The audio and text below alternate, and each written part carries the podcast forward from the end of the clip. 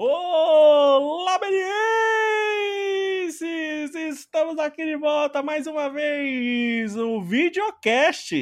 Meli. Agora a galera vai ter que se acostumar com o nosso rosto, né, Will? A gente não, não é só mais no React, agora no podcast. Gente, agora a gente é mais um rostinho bonito, não? É, agora, sim somos, não somos mais só uma voz, né? Não agora somos uma voz bonitinha, somos um rostinho também. Agora somos um agora rostinho uma voz, também. É. Não, e as pessoas às vezes perguntam. Outro dia me perguntaram uns alunos meus que não tiveram aula com o Portela, falaram, mas como que é o Portela? Eu falei, sério isso?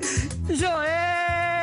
Ele falou, não, porque ouve o podcast e não sabe como você é. Eu falei, alguém não, ele não conhece não, o Portela? Muito, muito aluno eu vou lá e já fala assim, não, eu te conheço, mas te conheço como voz, não te conheço ah, como rosto. Eu falo, ah, então quer dizer que você só tá... da Melier.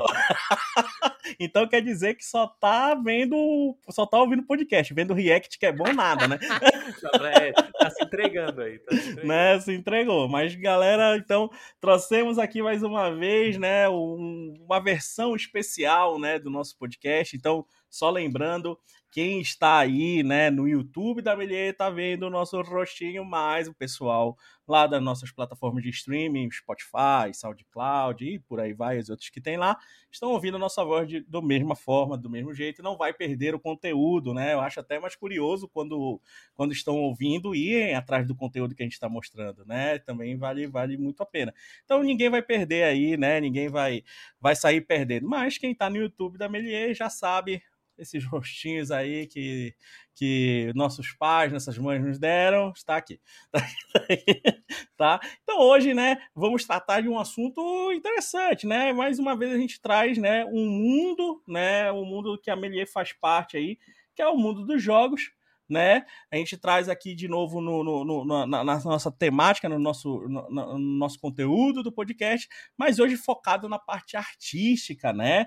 Na parte artística do jogo. Mas como vocês já sabem, toda vez que a gente faz podcast aqui sobre jogos, a gente já fala que a gente não joga, que a gente E aí, sempre, né, trazemos convidados especialíssimos aqui. Hoje trouxemos uma convidada especialíssima para o nosso podcast que fez uma coisa que a gente adora no nosso podcast, né, Will? No nosso podcast, no nosso último videocast fizemos isso também, que são as famosas listas, né? As famosas, ah, as, as, as, famosas listinhas que a gente gosta aqui. Sempre trazemos aqui, né? Sempre tem ali no meio aquelas polêmicas, coisas curiosidades e por aí vai. Que gostamos, que não gostamos, né? Que Elencar, gostamos, assim, que não gostamos. Exato. Para os alunos. Mas hoje a nossa convidada trouxe uma lista, né? Ela trouxe a sua lista de tops, né? De top 5 aí, jogos que tem, né, essa, essa uma vertente artística, né, muito forte, né? Onde a arte, né, é, tem o seu tem o seu poder dentro do jogo, né? Então, trazendo aqui hoje a nossa queridíssima convidada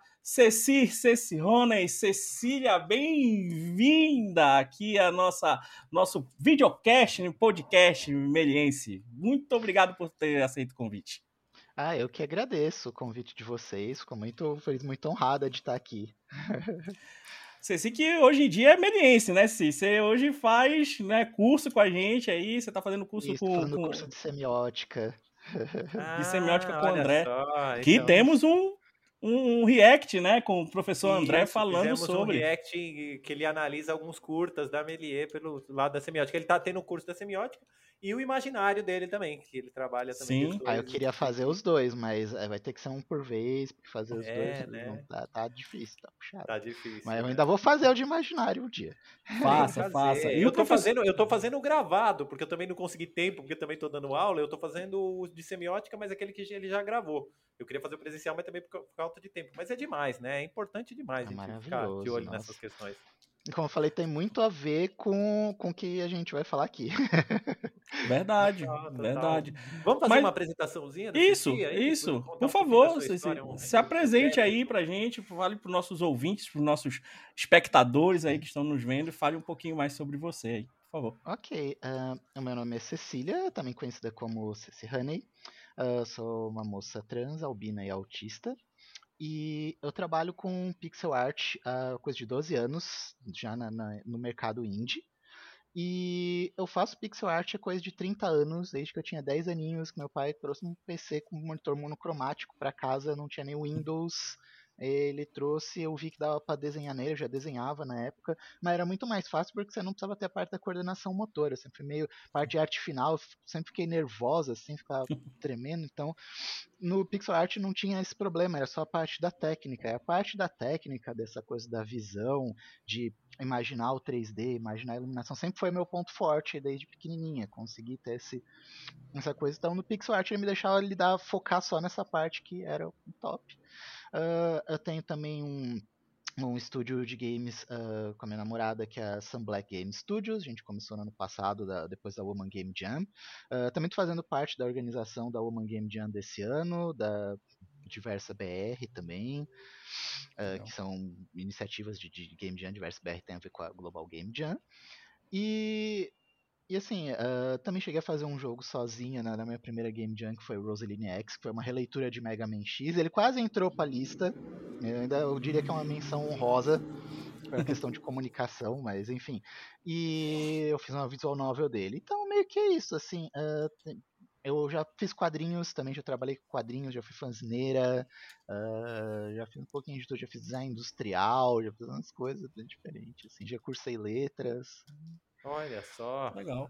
Caramba, Legal. mas é você, você e, e, mas dentro dessa área do, do game, como que você entrou? Me explica assim, como você começou a produzir? Então, eu, bom, já fazia pixel art, é, porque eu, desde que eu joguei, tinha um jogo no, no Nintendo que era o Vice Project Doom, foi o primeiro jogo assim que eu olhei e falei, cara, eu eu gosto disso, porque antes eu jogava assim, os jogos no Atari, mas aqueles jogos de ponto. Eu gosto de narrativa, não tem jeito. Agora uhum. o jogo, o jogo precisa, primeiro precisa ter uma narrativa assim que me motive e tem que dar aquele empurrãozinho. Então, Uh, e quando eu vi isso, eu falei, cara, eu quero trabalhar com games um dia. Quando eu joguei uh, Chrono Trigger, que tá na listinha e tudo, foi quando eu comecei a falar, cara, eu realmente quero trabalhar com isso. Assim, né? Tipo, ter um reforço. Assim.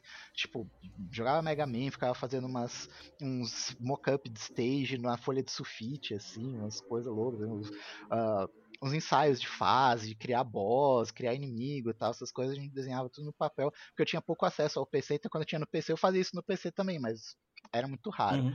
Quando eu passei a ter PC em casa, eu tinha descoberto RPG Maker, Uh, no PlayStation 1 primeiro. Assim, eu já cheguei a fazer pixel art com controle do PlayStation 1 também. Nossa. É bem desafiador, porque era bem sensível uh, o input do negócio. Assim, você dava um cliquezinho, assim, andava 3 pixels pra esquerda. e... Nossa, era louco. E aí no PC, uh, eu descobri que tinha RPG Maker para PC. E aí, assim, aquele universo de possibilidade comparado, porque você não tinha aquele limite de, de memória do memory card, então você podia fazer o que você quisesse, uhum. você podia usar o Paint, usar o Photoshop para finalizar personagem, aquela coisa louca.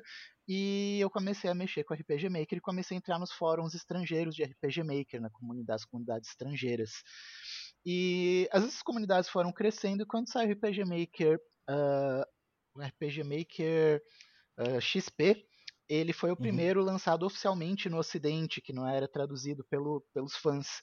E aí a galera podia vender jogo. E isso começou a fazer a galera do RPG Maker se tornar produtores indies. Uhum. E aí eles começaram a procurar gente para fazer arte. Como eu já estava lá no meio, já ajudava a galera de graça para fazer portfólio, ou pelo simples senso de comunidade, porque isso era muito legal. Então um ajudava uhum. o outro, tinha gente que me ajudava com código, aí eu ajudava os caras com arte, o pessoal fazia música, o cara falando, não, troca uma música por um asset de arte. Era um rolê quase um rolê meio, meio anarquista, assim, muito louco Sim. lá, assim. Uh, uma parada muito legal. E aí isso começou, a galera começou, além de ter essa troca, que ainda continua existindo, começou começou a ter gente procurando artista freelancer e aí eu fiz lá meu, meu tópicozinho e tal, comecei a fazer tópico em outros fóruns específicos de pixel art, comecei a pegar trabalho como freelancer lá. Eu tô meio que nessa até hoje. Hoje eu tô procurando uma posição mais fixa, mais estável. Eu espero encontrar, porque freelance ele tem suas vantagens, tinha suas vantagens antes da uhum. pandemia, que era o home office. Eu adoro home office. Eu não penso em trabalhar presencial de novo há muitos anos, desde antes da pandemia. Mas assim, agora tem empresas contratando as pessoas. Então, assim, se eu conseguir uma, uma vaga fixa, que não seja freelancer, eu vou ficar muito, muito feliz, porque eu posso trabalhar em home office e ter um pouco mais de estabilidade aí na vida. E é isso, assim, né? essa foi a minha, minha trajetória até o presente momento. Que legal. E uma coisa que eu queria te, te, te, perguntar antes da gente começar a nossa lista, né? Que, que essa lista foi uma, uma escolha através da, do, do, do, do, do eixo arte, né? E eu queria que você falasse um pouquinho o quanto é importante né, a, a, a arte para os jogos. Né? Muita gente pensa só em programação, né, pensa só na jogabilidade, por aí vai, e acaba esquecendo, não esquecendo, claro, vem junto ali, mas deixa um pouco de lado né, o parte artística e por aí. Claro, isso está mudando muito, principalmente no mundo, no, no, mundo indie, né? Acho que isso aí foi sempre. A arte foi sempre muito importante no, nos jogos indie. Mas eu queria que você falasse mais um pouco da importância da arte e também um pouco das escolhas aí que você, tipo, como para escolher esses jogos que você trouxe pra gente nessa listinha. Então, a arte, assim como a música, elas duas são uma coisa engraçada, ao mesmo tempo que elas não são indispensáveis. Você tem jogos, está saindo na Steam, que jogos maravilhosos que são só jogos de texto interativo, eu gosto bastante. E os caras fazem questão de botar no vídeo sem música, sem arte, só o poder da sua imaginação. Então, assim, mas é legal pra caramba, é bom, é, me lembra muito livros jogos que eu tinha.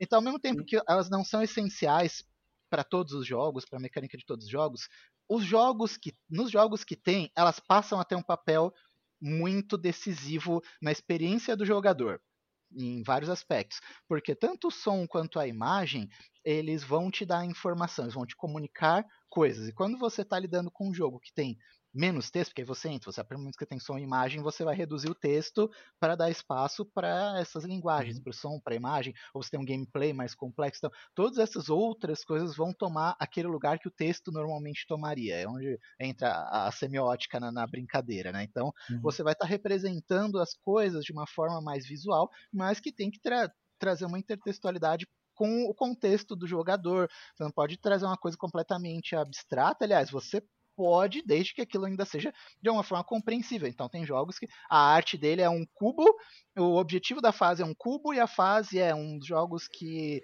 eu vi na Game Jam Plus. Muito interessante, muito legal a mecânica, mas os caras fizeram um rolê minimalista só com cubos. Tudo era cubo e você tinha um cubo e você tinha que levar o cubo para outro lugar. Não, não, quando você entra realmente na arte, a primeira função dela nos games é comunicar comunicar os elementos de gameplay, então você tem que saber o que você pode mexer, porque você nem sempre tem um personagem player, às vezes você só tem que mexer coisas no jogo, tipo um quebra-cabeça. Então você tem que saber uhum. o que você pode mexer, como você pode mexer, com o que você pode interagir, o que é parte do cenário. E tem a outra metade da comunicação que é narrativa que é quando o jogo ele realmente não é só um cubo que vai para outro lugar, existe uma narrativa por cima. Então, ah, é um personagem que ele tem que salvar alguém ou ele tem que fugir de alguma coisa. No caso de um jogo de terror, isso é muito comum. Você uhum. não está necessariamente lá para derrotar o, o bicho você tem que sobreviver a ele, então você tem que sobreviver e você tem que passar a sensação. Então, ah, o jogo de terror você tem que passar a sensação de medo, você tem que trazer aquela narrativa. O jogo pode não ter palavra nenhuma, você tem que passar a sensação de medo. Ou, ah, um jogo é sobre heroísmo, então você tem que passar aquela sensação de que pô, o personagem começa ali humildão, mas ele cresce e ele. pá! E ele fica aquele herói. Sim maneiro, com capa com espada, melhor arma. Então, quando você tem tudo isso na mecânica, ao mesmo tempo você tem que se refletir na arte. Você não vai ter a armadura final do cara ali, um negócio de couro. Não, a armadura de couro é a primeira. Então, na hora que você vai desenhar a arte, você tem que pensar, não, a armadura final tem que ser aquela armadura cheia de cristal, um reflexo, com uma cor bonita, com uma coroa cabulosa, assim, né, uma capa, e, e, isso se reflete, tudo isso se reflete. Então, concept art entra muito nisso. Então, as decisões que se tomam nas roupas dos personagens um, um acessório na roupa do personagem pode dizer muito sobre ele. Às vezes o personagem, sabe, uh, ele usa um cachecol no pescoço. Isso diz que ou ele é muito friorento, que é o meu caso, ou ele está ou vem de um lugar frio, né? Ou está indo para um lugar frio. Então, isso tem uma, uma relação, né? E, e, essa é a parte mágica da coisa. Então, é você conseguir comunicar tudo isso. E tem a parte de, atra de atratividade. Eu acho que esse é o, o componente que as pessoas normalmente prestam atenção. Eu falei primeiro da parte que a pessoa não costuma pensar, mas que é a mais importante. Uhum. E a parte da atratividade, que é o que? A arte da tempero. Então isso vale para música também, vale para o áudio, né? Não só a música, mas efeitos sonoros. Então, que você dá aquele tempero no jogo, é você ter aqueles screenshots, porque às vezes a pessoa, você não vai ter uma demo disponível, ou você vai ter uma demo, mas Sim. assim, como é que você vai fazer a pessoa se quer clicar para jogar aquela demo? Não, você tem que ter uma arte assim, um vídeo cabuloso, né? Você estava falando de, da parte de vídeo, uh, uhum. de, né? A, a, narrativa em vídeo nos jogos hoje é uma coisa maravilhosa. Então você tem jogos que você entra assim, você vê aquela cinemática na abertura e tal, e isso chama atenção. Já aconteceu de eu comprar jogo também por causa de música. Teve um jogo Eldritch, eu fiquei, eu fiquei muito triste porque eu comprei o jogo por causa da música do trailer. Eu descobri que a música do trailer era só no trailer, ela não tinha no jogo. o trailer é, conseguiu é... fazer o seu dever, né? Sim, eu achei esse trailer maravilhoso, mas assim, ele foi maravilhoso porque a música tava lá, então assim, tinha arte, uhum. mas assim, a música foi. Então, às vezes, tem um elemento no jogo, um elemento na. Às vezes o cenário do jogo não é tão bonito, mas o character design dos personagens é maravilhoso, tem aquela coisa diferentona, pá. Uh, então, é isso, assim, é dar esse tempero, é dar esse gancho, assim, a, pessoa olhar e falar, nossa, eu quero me é, ter imersão nesse mundo porque esse mundo é muito bonito, ou ele é muito assustador, ou ele é muito intrigante, maravilhoso. Então, uh, os jogos que eu escolhi, eles têm muito essa coisa de usar arte para te dar esse gancho de imersão e para trazer também essa beleza no contexto aí. Ótimo. Então vamos, vamos começar a nossa listinha aí. O pessoal já tá, deve estar tá com curiosidade aí para saber qual foi essa lista. Então vamos começar com o primeiro jogo, né? O primeiro jogo escolhido. Deixa eu só perguntar. Essa ordem que a gente vai fazer aqui não é uma ordem de melhor nem pior, né? Tipo, é um negócio tipo do melhor. Mas teve a sensação que ela é cronológica, não é ou não? É. Então, eu não, eu não fui exata nisso, mas eu tentei seguir uma ordem cronológica na hora que eu fui passando Sim. as coisas. Eu fui desde Isso os é primórdios e tentando lembrar. E eu não, não reorganizei a lista. Eu fui lembrando em ordem cronológica. Tá, tá. Então é, vai ser o cronológico barra emocional, né? Barra emocional. Isso, é um Subjetivo. também. Uhum. Legal. Toda então, a lista, no fundo, é subjetiva, né? Por, é, é, uma busca por algo que a gente fala que é objetivo, mas no fundo é assim. É, é, é subjetivo falar coisas. que é 5, é 6, é 10 uhum. jogos, às vezes é 3, né? A gente fala, ah, são 5 jogos, mas por que, que foi 5 e não 6, né? Tem um aspecto aí meio aleatório, né? Que é a parte da graça, uhum. né? Exato. Então vamos lá, vamos começar com o primeiro joguinho aqui, que é o. Joguinho não, pelo amor de Deus, não, jamais falem isso, joguinho, né? só você não joga, você se entrega que você não joga. Não, eu não jogo, cara. eu joguei Mas muito já. Alguns deles você pode ter jogado, hein? Não, não eu, eu, eu tava conversando aqui. Esse, o primeiro da lista aqui, foi um dos que eu joguei, que foi a época que eu mais joguei videogame, que é super, a época do Super Nintendo, onde surgiu, né, esse jogo, que é o Chrono Trigger, né? Que é maravilhoso. A maior influência em arte é a época do Super Nintendo, inclusive. Né? Que é maravilhoso. Então, você quer falar um pouquinho sobre, sobre o porquê dessa escolha do, do Chrono Trigger, Trigger né? Trigger? Uh, Trigger? É Chrono Trigger. Chrono Trigger, Trigger né? ele assim, para mim ele revolucionou a arte no gênero dele. Não, não vou dizer que ele revolucionou a arte em geral para videogames, mas ele revolucionou a arte uh, para videogames em RPG eletrônico, principalmente o RPG japonês que a gente tem, né, que o pessoal chama de JRPG. Uhum. Uh, assim, uma das coisas que me chamou muita atenção, apesar de ter sido meu primeiro RPG, foi quando eu descobri os outros, eu fui jogar todos os jogos anteriores, e uma coisa que você tinha é que os inimigos, eles eram estáticos e geralmente eles não combinar, você pega a série Final Fantasy, você vê, a série Dragon Quest usava batalhas em primeira pessoa, então você não viu seus personagens, os inimigos eram animados. E a série Final Fantasy, eles botavam os personagens chibi pequenininhos em pixel art, e os inimigos, eles eram umas ilustrações convertidas em pixel grandão. Chrono Trigger, ele faz uma coisa muito linda, nesse contexto, que é o que? Os inimigos eles são no mesmo estilo artístico dos personagens, eles têm a mesma mobilidade e animação dos personagens, e quando você entra em batalha, você não vai para uma outra tela de batalha. Você tá naquele mesmo cenário bonito, porque são cenários lindos, essa é outra parte uhum, do Chrono Trigger. Assim. O que ele revoluciona é como ele faz os cenários de uma forma que o, o que a gente chama de tile set, que são aqueles quadradinhos que compram ah, uhum. uma mesa, tem aquele tamanho de quadrado, eles ocupam mais ou menos o tamanho de um personagem, tudo.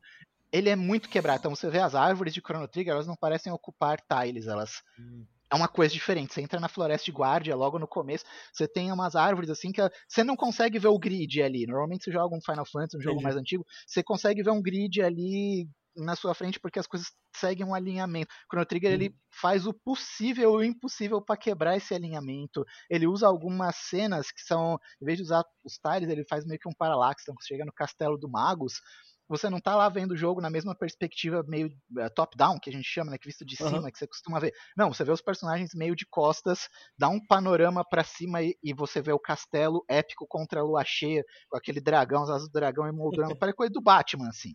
Você vê Sim. com as asas aberta, é lindo. E as cores, assim, uh, uma das coisas que me chamou muita atenção no Chrono Trigger foi a abertura, que eles fizeram uma abertura com mostrando cenas do jogo. E tem uma parte que é o reino o reino celestial de Ziel, o reino mágico de Ziel. E ele fica no céu e tem umas cachoeiras que ficam jorrando água semi-translúcida por cima é. das nuvens.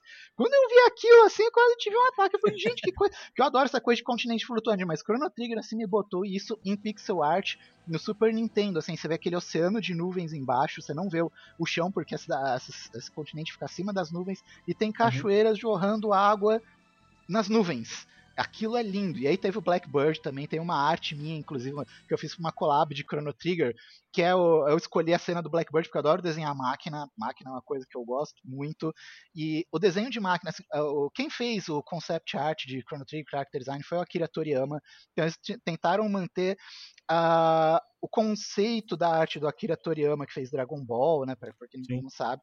Uh, e mantiveram dentro do jogo. Então, não só os personagens, mas tudo que aparece de robô, de nave, de veículo, a própria máquina do tempo, você vê e parece um pouco com a dinâmica da, do, do, design mecânico de Dragon Ball Z.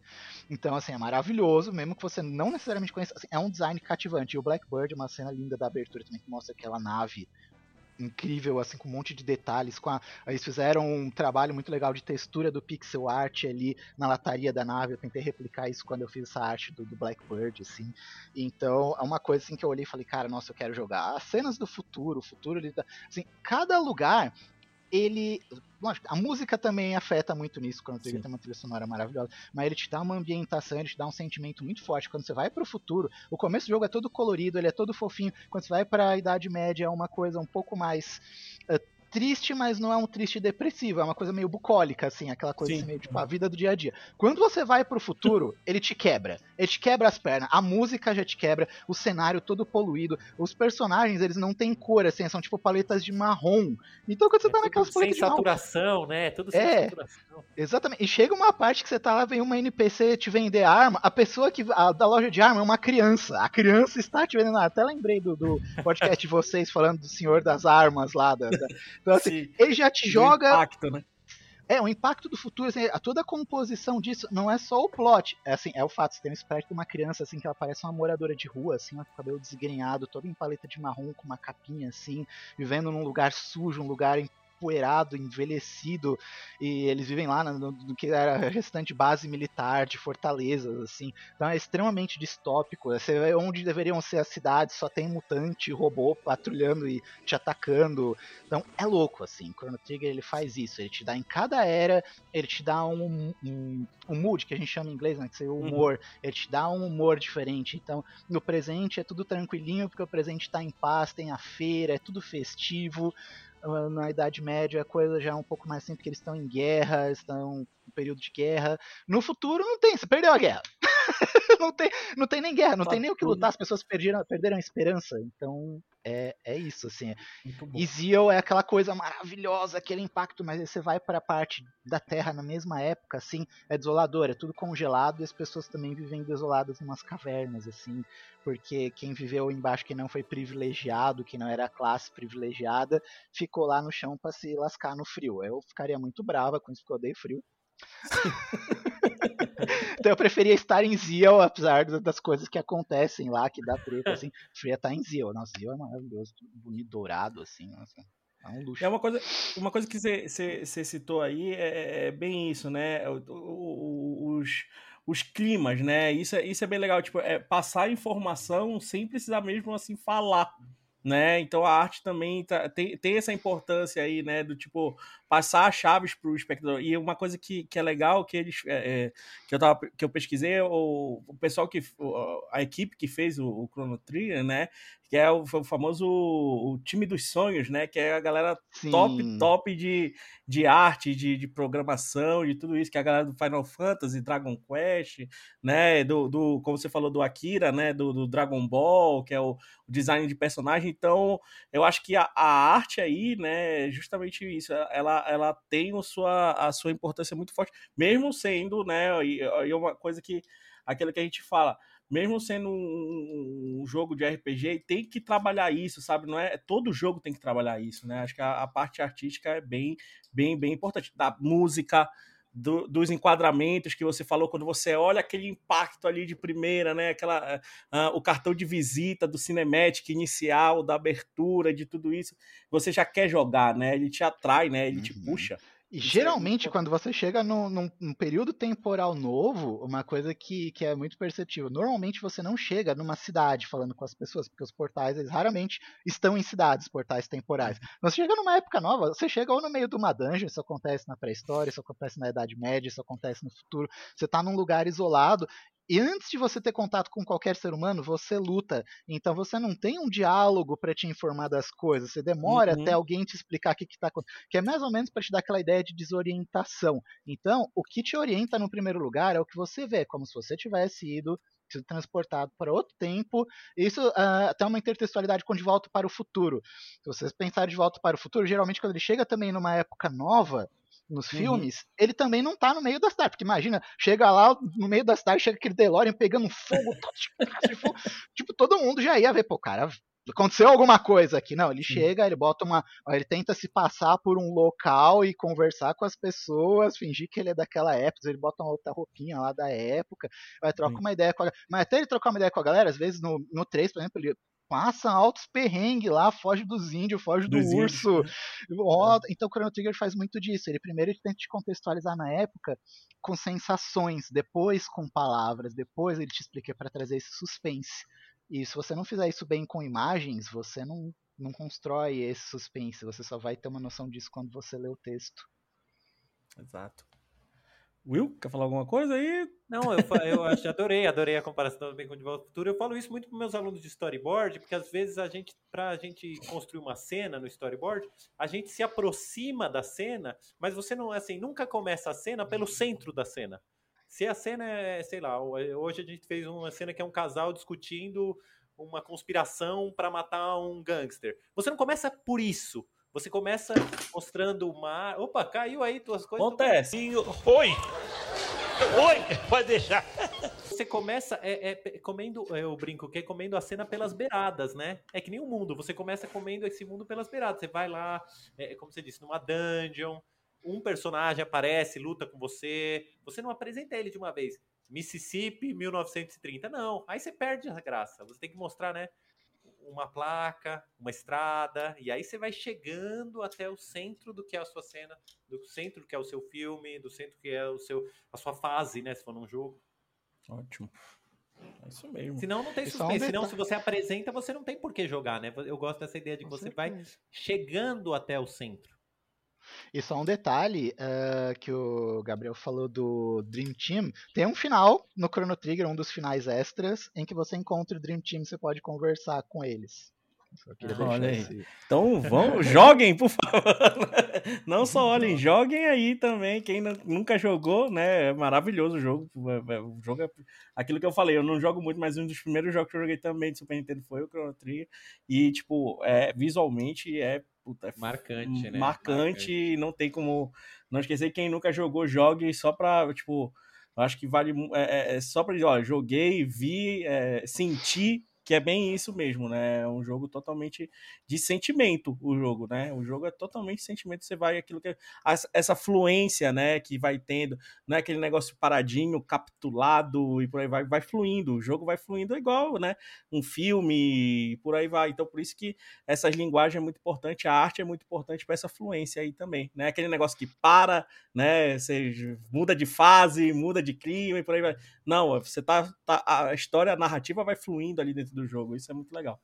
Em tempo eu sempre choro no final principal. O final principal eu não consigo terminar ele sem chorar. Só de lembrar já de uma das coisas que acontecem, eu já. Já dá uma Então, Vamos agora para nossa segunda, né? O segundo jogo aqui da, da, da, nossa lista, né? Outra escolha aí. Agora já vamos, já, como falou, o Will falou, né? Uma cronologia, já vamos mudando de plataforma aí, né? Já vamos. Vamos, pro... vamos que nem o, o, próprio game. A gente vai agora dar um salto e sair. Já vamos pro PS1.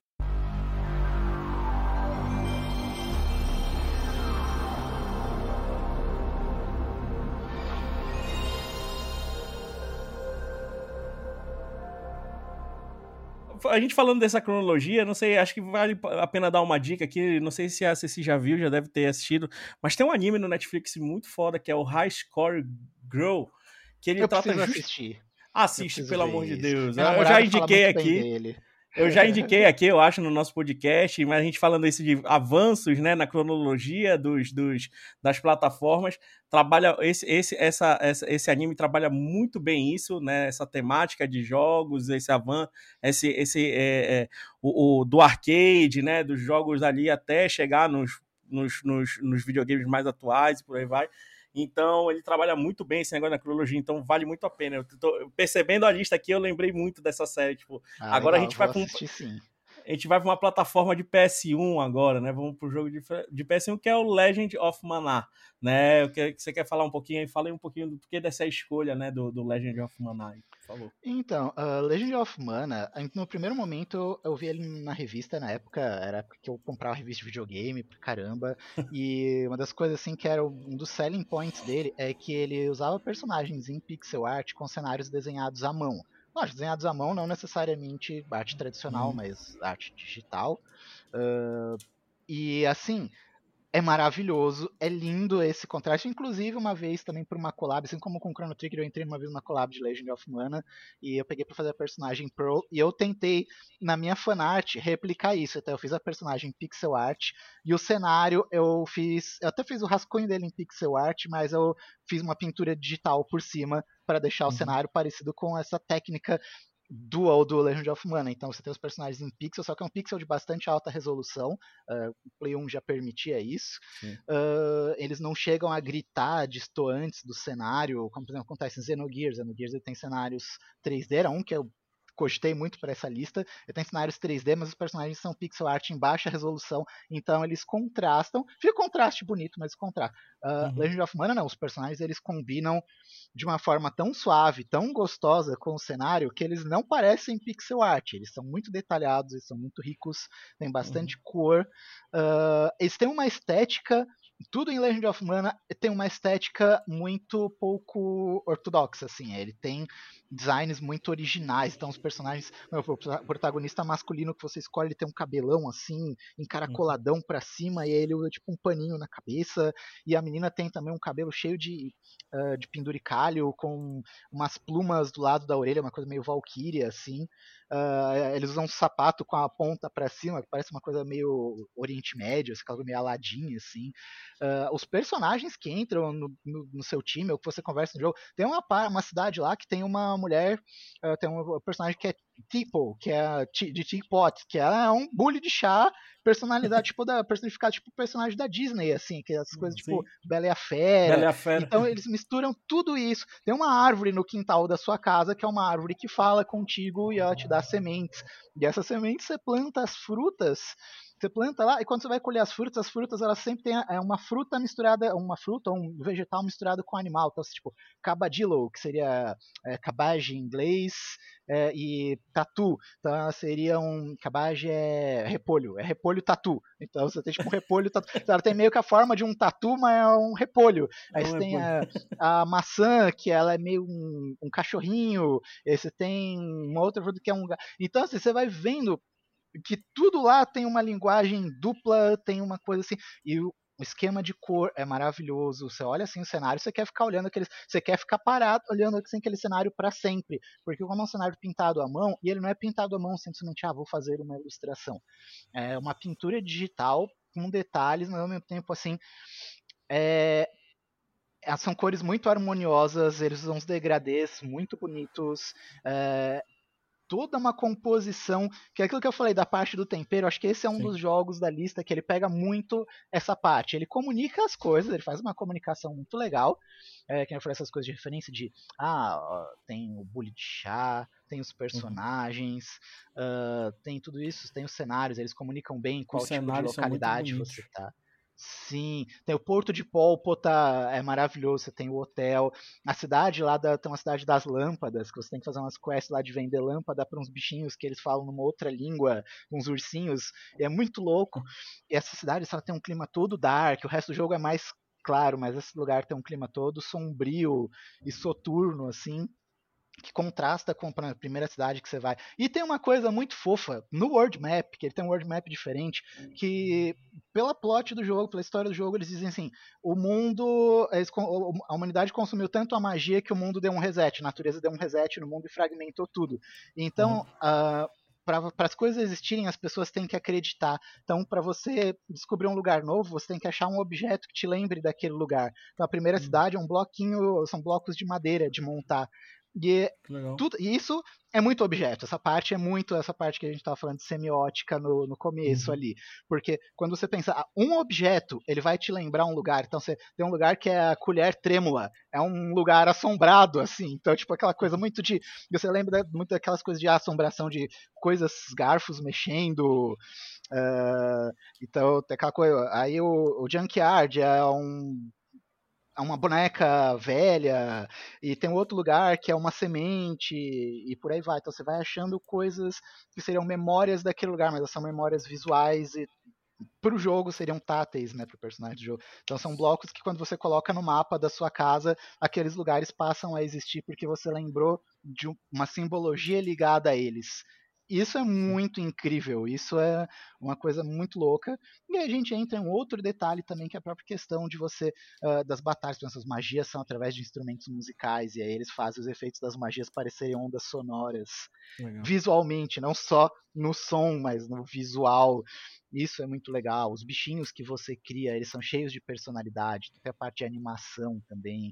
Tem a parte lá do seu cacto, que toda vez que você cumpre uma quest, o cacto sai do seu quarto, o cacto corre, ele levanta do vasinho dele, correndo todo bonitinho, assim, com as raizinhas dele, vai lá e escreve na parede. E aí ele fala: ah, mestre fez tal coisa, tal coisa, tal coisa. É uma aventura incrível, você pode voltar lá e ler. Mas assim, isso não teria a mesma graça se fosse só um, um negócio de ter. Não, o que é bonito ali é justamente essa hora que você sai do quarto, o cactuzinho levanta para escrever. E aí você fica lá correndo, morrendo de vontade para voltar lá no log da aventura que você acabou de, de novo, né? participar. Né? para ver qual é a versão que o cactuzinho vai contar da sua história. Mas isso só tem esse sentido porque o cactuzinho tem carisma. Porque ele E tem uma missão que o, que o cacto decide fazer alguma coisa no mapa e ele some. E você tem que. A sua missão é achar o cactuzinho. Achar você o... tem que ir atrás dele.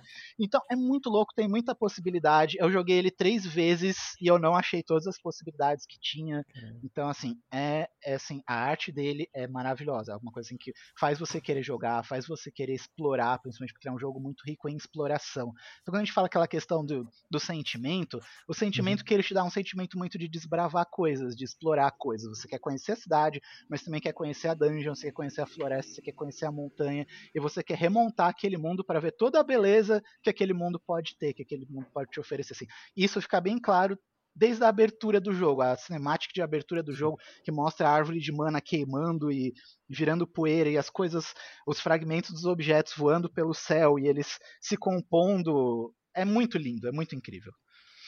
É, uma coisa que eu, que eu achei muito interessante nesse, nesse, nesse jogo foi a, a, como eles trabalham muito bem a profundidade de campo, né? Utilizando essas pinturas tudo isso nos cenários e a parte de iluminação dele foi aquilo que você comentou, né? Tipo, tem, não é só uma luz ali qualquer, tipo, tem todo um, trabalho de, de um degradê, de, os, pô, os fim de tarde do jogo é maravilhoso, aquele laranja, roxo, azul tudo misturado assim, é, é, bem interessante. Então, esse trabalho de, de também, né, de, de, de, câmera, de profundidade, principalmente, da, não é aquela coisa chapada, né? Não é só uma pintura ali e o personagem passando pela frente. Não, tem profundidade, tem. É isso que você falou, né? Essa profundidade de campo na câmera dá, um, dá, dá até um, um, um um, um, estalo no, no, no, no, jogador de ir atrás daquilo, né? Tipo, eu quero ir até lá, né? Eu quero, eu quero eu quero chegar naquele, naquele, naquela montanha, naquele vale, naquela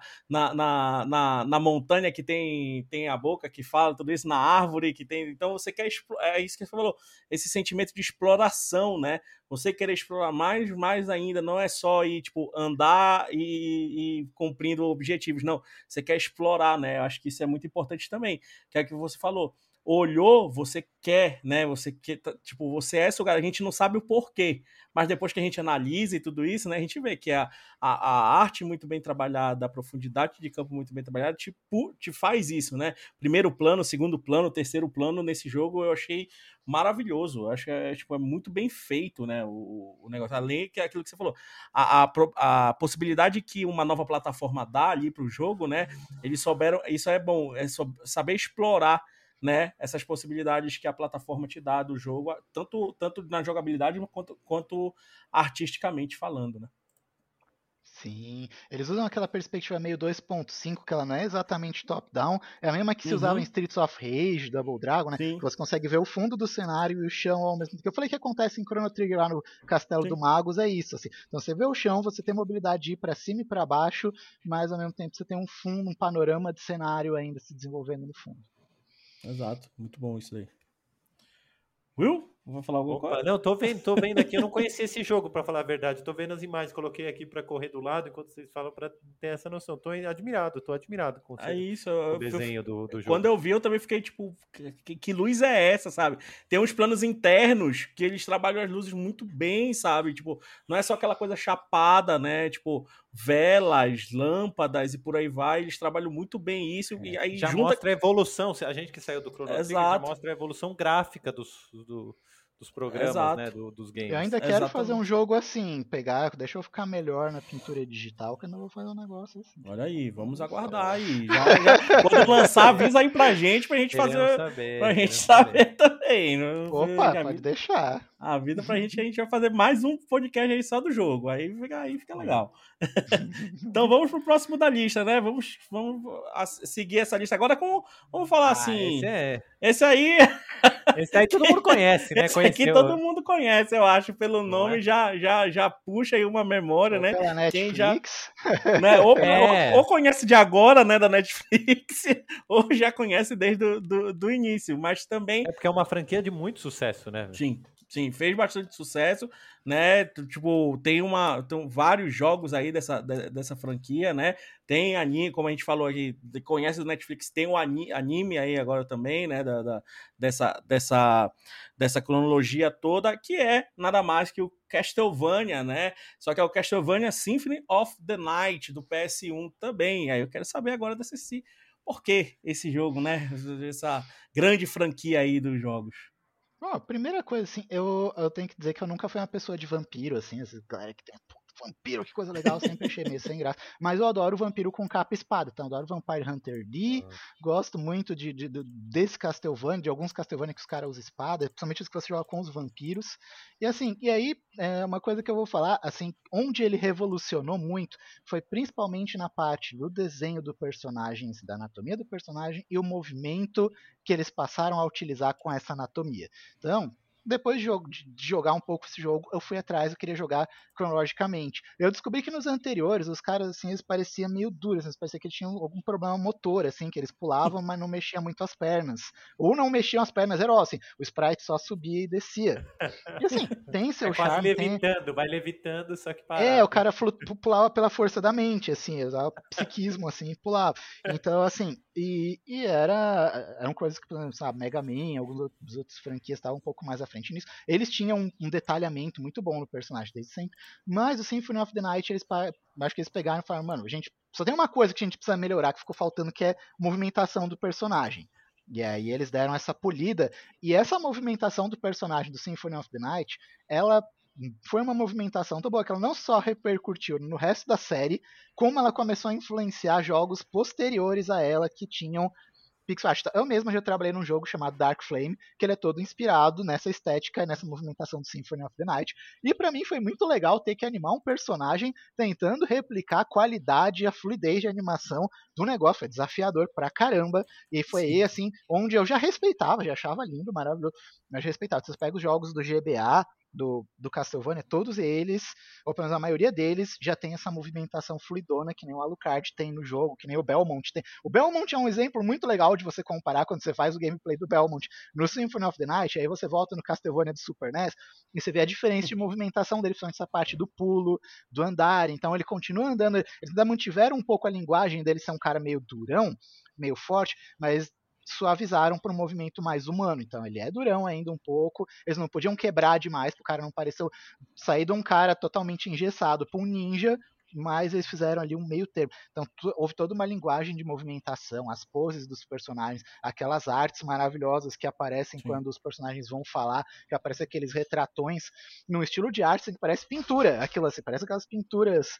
antigas que os caras faziam retrato Sim. de reis, assim, só que num estilo com uma estética meio de, de, né, de, animação japonesa. Então é um meio termo, uma linguagem meio termo entre uma pintura antiga e o mangá, assim, e fica maravilhoso, é uma intertextualidade que você bate o olho, você vê o Drácula naquela cena que ele tá falando, e ele bota a cabeça assim para trás para falar, ele né, o que são os humanos, se não uma, uma pilha de segredo, uma coisa assim, tipo, uma coisa assim forte, e ele tem aquela coisa austera, assim, Imponente, assim, olhar né? de cima. A morte, nossa, a morte, assim, quando a morte aparece, você vê aquela capa dela mexendo. Então, ao mesmo tempo que Castlevania não é um jogo de terror, ele não é feito para te dar medo, mas aí entrando na parte dos cenários, os cenários uhum. dele eles te dão um contexto, eles te dão um contexto de aventura. Porque o Castlevania nunca foi uma série de terror, ele foi uma série de vampira, mas sempre com aquele viés aventuresco, aquele viés de capa e espada. É que nem eu falei, é, Castlevania é muito mais capa e espada com uma temática de vampiro do que uma uhum. história de vampiro com capa e espada. Então, é mais assim, a história de um herói indo lá matar monstro na dungeon. Beleza. Só uhum. que aí quando você vê que essa dungeon é um castelo e esse castelo está dividido em áreas, e aí você tem essa coisa do que gerou o gênero Metroidvania hoje em dia. Então, assim, que é louco, que é aquela coisa, você tem um lugar fixo, não é tipo a cada fase é uma fase, não, você tem subdivisões do lugar, mas todas essas subdivisões estão conectadas, você vai e volta para um outro lugar, você pega uma coisa para abrir uma chave de um lugar que você passou lá no começo, você só molhou o pezinho ali na água da, do, do waterway lá, que é, o centro de tratamento de água do castelo lá, você molhou o pezinho ali, você passou, tal, e depois você tem que voltar a pegar um item para você poder ir na waterway, nadar lá embaixo, investigar as coisas, então é assim, é uma exploração de um lugar, mas para essa exploração funcionar, você tem que ter uma linguagem visual que te diga, aqui é a waterway. Então você tem cano, Sim. você vai ter válvula, você vai ter algumas coisas, só que tudo lógico dentro de um contexto, não é um castelo de hoje em dia, não é um prédio, é um castelo antigo. Então, no castelo antigo, a Waterway ela vai ser, vai ter uma coisa quase steampunk, assim. E é a mesma coisa com os relógios. Você vai na sala do relógio, tem aquele monte de engrenagens enormes passando no fundo. E você tá lutando com os monstros, mas tá a engrenagem lá maravilhosa lá. Você tem o alto da torre, e aí você tem aquela coisa de ver a lua cheia no fundo. Então, tudo isso compõe uma atmosfera, assim, a atmosfera de Drácula, uma atmosfera de vampiro e tal, mas não é aquela atmosfera do filme do Drácula, não é aquela atmosfera de filmes sombrios de vampiro, é aquela atmosfera meio anime mesmo. E assim, e aí, voltando até na animação da Netflix, como eles conseguiram traduzir isso bem? Como Symphony of the Night, para mim, foi ainda a maior influência gráfica deles para as animações, porque se você for ver, Lógico, eles pegaram coisas de alguns outros jogos, tanto Sim. antigos quanto modernos, mas Symphony of the Night foi o que deu o tone, foi o que marcou Castlevania e que popularizou o gênero de algo que algumas pessoas jogavam para algo que todo mundo conhece. Foi ali, foi no Symphony of the Night. E foi quando, junto, junto aí com o Metroid, a galera pegou e falou, pô, Metroidvania. Metroidvania começou ali, porque os Castlevanias anteriores eram por fase. Então, quando você fala Metroidvania, esse é o berço, é essa coisa do castelão, de você ter um minimapa do castelo, uhum. e isso faz parte também da arte, do, como eles colocaram aquele minimapa de um jeito que você olha, tá, um minimapa simples, ele não entra muito no contexto do jogo de um mapa medieval, eles poderiam ter feito, mas aí talvez dificultasse a navegação, se eles botassem lá pergaminho e tudo rabiscado, como se fosse um rabiscado em caneta, então foi uma decisão inteligente de questões práticas ali, é um mapa muito grande, com muita sala, muito detalhe, você precisava de uma linguagem mais moderna para aquele mapa, eu respeito uhum. isso. Né? Então é isso, assim, é um, é um impacto forte que ele teve, principalmente nessa questão de dinâmica, a luta. Assim, você luta contra os inimigos, até os inimigos de fase. O cara pega, pega o machado lá de trás para jogar em você, assim, que o machado. Você vê o movimento, você vê o peso do machado. Você fala, cara, eu quero desviar desse machado. Eu não vou deixar isso aí. Isso aí deve arrancar muita vida, essa coisa que tá vindo devagar com peso. O cara vai jogar isso aí, não vai ser bonito, não vai ser legal. Não, não vem coisa boa ainda, né? É... Mas você comentou essa coisa do terror, mas o que é legal, o que eles, o que eles capturaram do, no universo Castlevania e desse game, o que eles capturaram é, do universo do vampiro não é a questão do terror, mas da sedução. do uhum. luxo, uhum. né? Daquele, a gente, a gente fica da grandiosidade, né? encantado. Né? O, o, o, é, nos envolve aquele universo, que nem você falou, dos retratos, da elegância, da coisa de outra época, né? É isso que é tão o marcante. O próprio protagonista ser um vampiro entra nisso. Total, a gente, a gente fica muito. É, é, é, eu acho encantador o universo do Castlevania. Esse jogo eu conhecia muitos anos atrás, já nem lembro mais, mas agora olhando as imagens, eu falei, caramba, ele realmente. É, é muito envolvente. Eu acho a palavra para mim é sedução, é sedutor esse jogo. E é altamente imersivo, né? É isso que, é, que, que você se comentou. É, é, é, é uma coisa que eu vejo disso é, é, é bem isso. Você fica ali é, preso ao, ao, ao, cenário, né? Tipo, é aquilo que, que você comentou agora. Não é um negócio para dar medo mas um negócio ali para te segurar, né? Para te ficar ali, para tipo ten, tensionar ao mesmo tempo, mas também você ficar ali é, deslumbrado. Fascinado, você fica Exato, fascinado. É, o, talvez o terror tem um pouco também dessa característica. O terror também nos fascina, né? A gente também, Sim. na história da Chapeuzinho, ela também fica perguntando: nossa, mas que boca grande você tem, que olhos grandes você tem. Ele tem uma Sim. coisa de fascinação, né? É muito bom. Tem um jogo que, que vendo Castlevania, que você, você comentou esse negócio do, sobre o, o Metroidvania, né? Esse, esse estilo, né? Que acabou trazendo para vários jogos. Tem um jogo atual que, que, que é o Katana Zero, que é ele trabalha muito bem artisticamente e também esse, esse tipo de plataforma, né? Do, eu do, preciso do, jogar isso também. Eu tenho lá na minha Steam, eu achei é. lindíssimo, é, eu preciso jogar. ele é lindo artisticamente e ele trabalha muito bem esse, esse, esse estilo, né? Do Metroidvania, né? De, então, que é, que, é, que é maravilhoso. O Katana Zero é bem isso, né? A gente vê logo a primeira, a primeira, a, você fala logo Katana Zero já lembra logo de ninja, né? Mas aí não é aquele, né? Aquela coisa ninja ali que a gente tá acostumado, é a mesma coisa do Castlevania, né? Tipo, não é aquela coisa de vampiro ali, que tem que dar medo e tudo isso.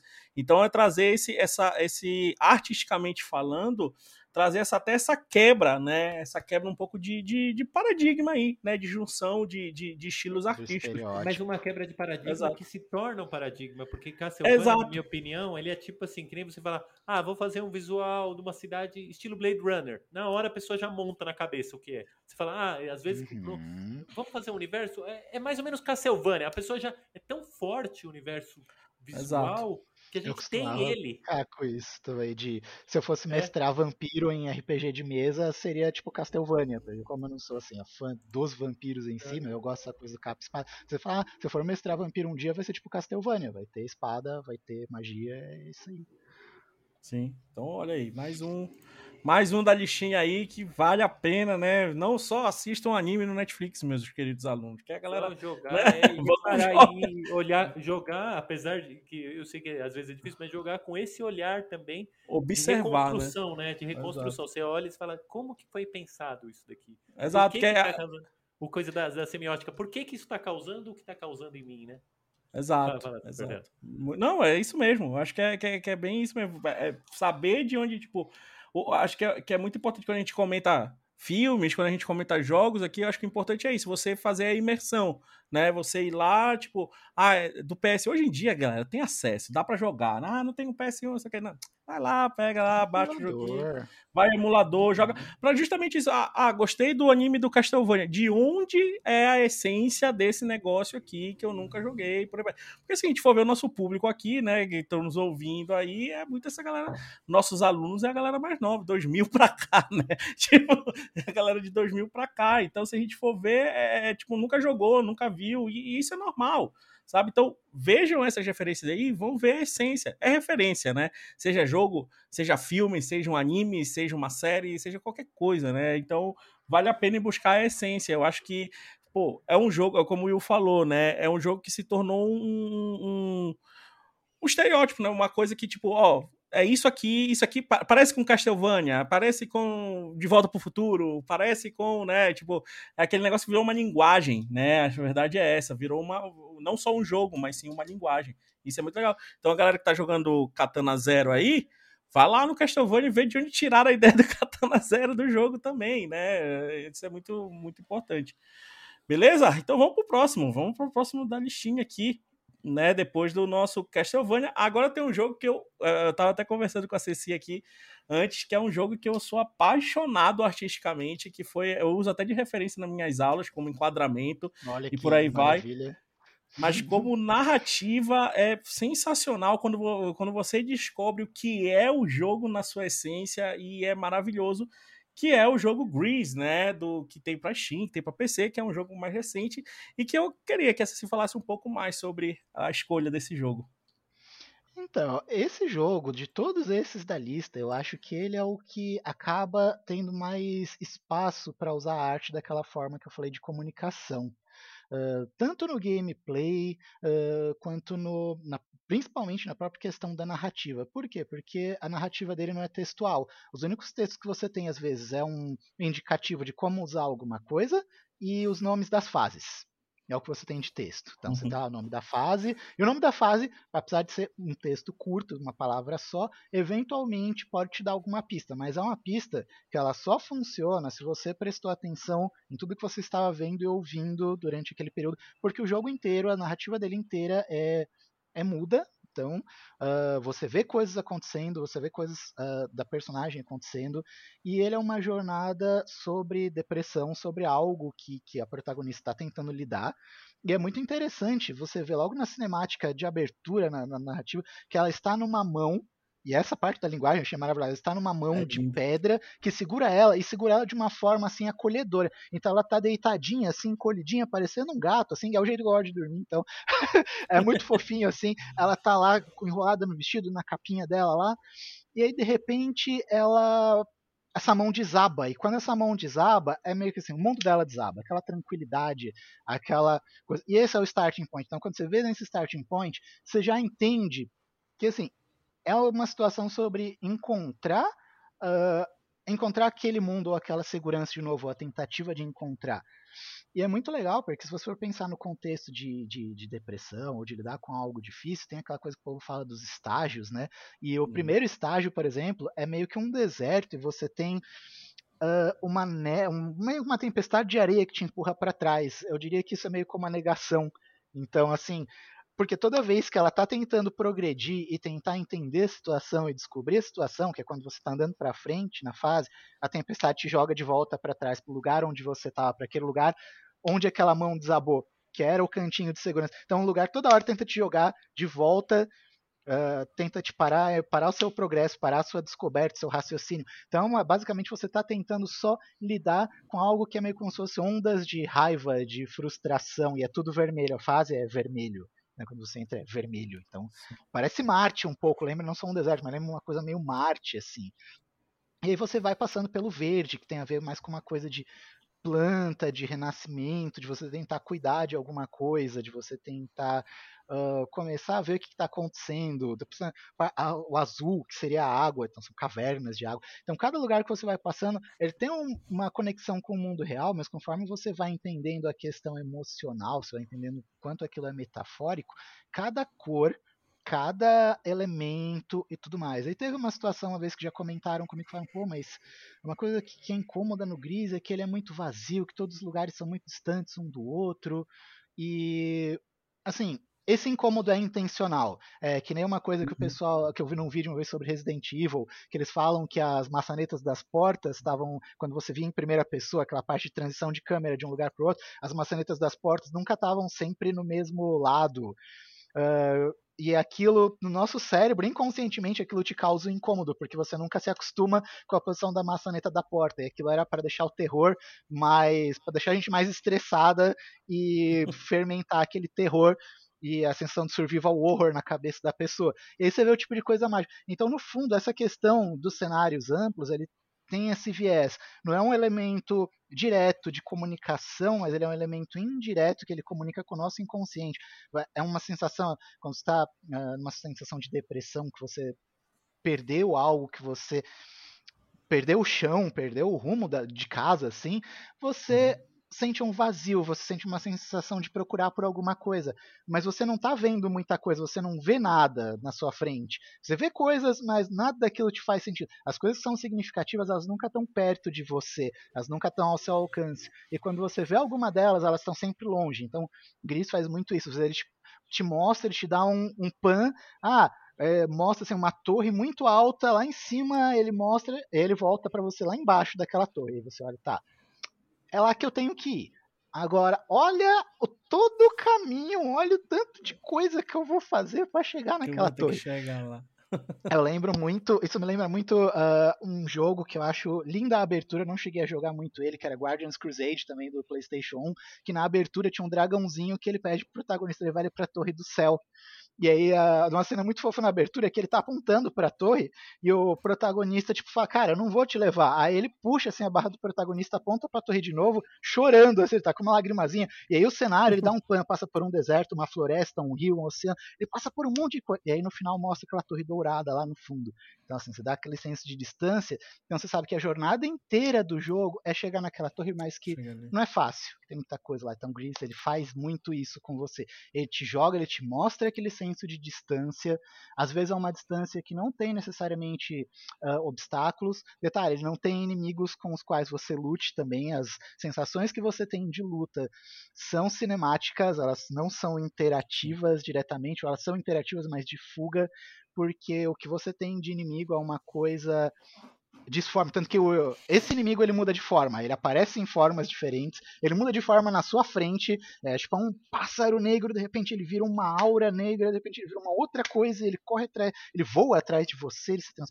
então assim, tem cenas muito dinâmicas, mas essas cenas muito dinâmicas geralmente elas batem com o medo, batem com a revolta, batem com a insatisfação. Então, tudo em Gris está lá para mostrar sentimento. E um dos sentimentos maiores dele que é mostrado nessa parte do level design e da arte é esse vazio. Os parallax muitas vezes eles são distantes também, essa coisa de distância. Você mostra lá no, no background, background diferente lá do que eu falei do Legend of Mana, que você tem alguns elementos mais próximos, uh, que você consegue ver o lago, as montanhas lá, assim, tudo no fundo parece muito distante, exceto cenários fechados, mas esses cenários fechados te mostram um confinamento, então é uma outra situação, uma situação de confinamento, e o confinamento tá junto com a água, então é uma coisa meio sufocante, meio e agora? Então, o que, que, eu vou fazer? E ao mesmo tempo é tudo muito bonito, ao mesmo tempo que você vê que é tudo muito triste, é muito solitário, você não tem NPCs do seu lado é, na maior parte do tempo. Existem NPCs do seu lado, mas é uma coisa, situação muito específica,